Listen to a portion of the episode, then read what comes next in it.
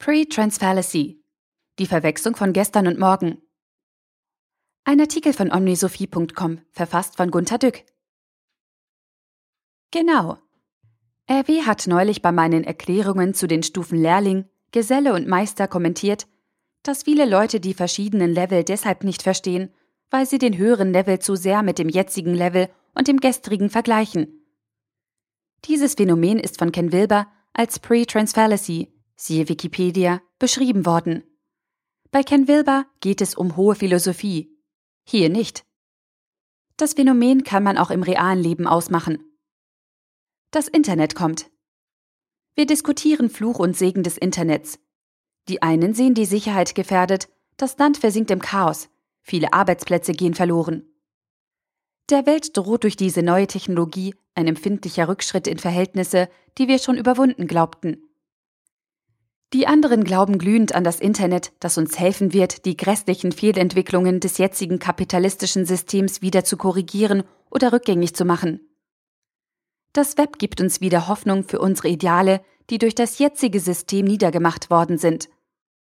Kurz, die einen sehen in der Zukunft einen Rückschritt in das Chaos, die anderen erhoffen eine Rückkehr zu den alten Idealen. Beide verwechseln daher das Kommende mit dem Vergangenen. Das Kommende ist aber weder Rückschritt noch Rückkehr, sondern etwas ganz Neues. Neue Beziehungsformen der Menschen beim Arbeiten 4.0 kommen auf uns zu. Wir reden über Fluch und Segen. Die einen fürchten undisziplinierte Zeitgenossen aus der Generation Y, die das Alte und besonders die Alten nicht respektieren und alle Regeln des Zusammenseins schleifen. Eine Regression in Anarchie droht. Die anderen haben schon lange von unseren rigiden und demütigenden Hierarchien die Nase voll. Sie hoffen inständig auf eine Kurskorrektur. Die Welt könnte zurückkehren zu Solidarität, Gemeinschaft, Gemeinsinn und Inklusion, zur Wertschätzung und Liebe. Kurz, die einen sehen einen Rückschritt im Vergleich zum schon Erreichten, die anderen wollen eine Rückkehr zu etwas, was wir früher einmal hatten oder als das prinzipiell Beste empfanden. Alle sollen ein bedingungsloses Grundeinkommen erhalten. Die einen sehen eine Anarchie kommen, wenn jeder einfach tun und lassen kann, was er will. Schrecklich, da wollen bestimmt viele Leute nicht arbeiten. Zurück in den germanischen Busch? Die anderen machen das jetzige System für die Armut und das Prekäre verantwortlich und wollen diese Fehlentwicklungen durch eine Rückkehr zur Humanität rückgängig machen.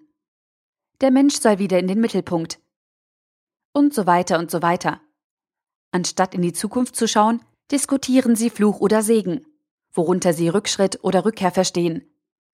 Es geht aber um eine neue Welt der Zukunft, über die man schwer reden kann, weil eben die meisten Leute die Zukunft mit den Augen der Vergangenheit sehen.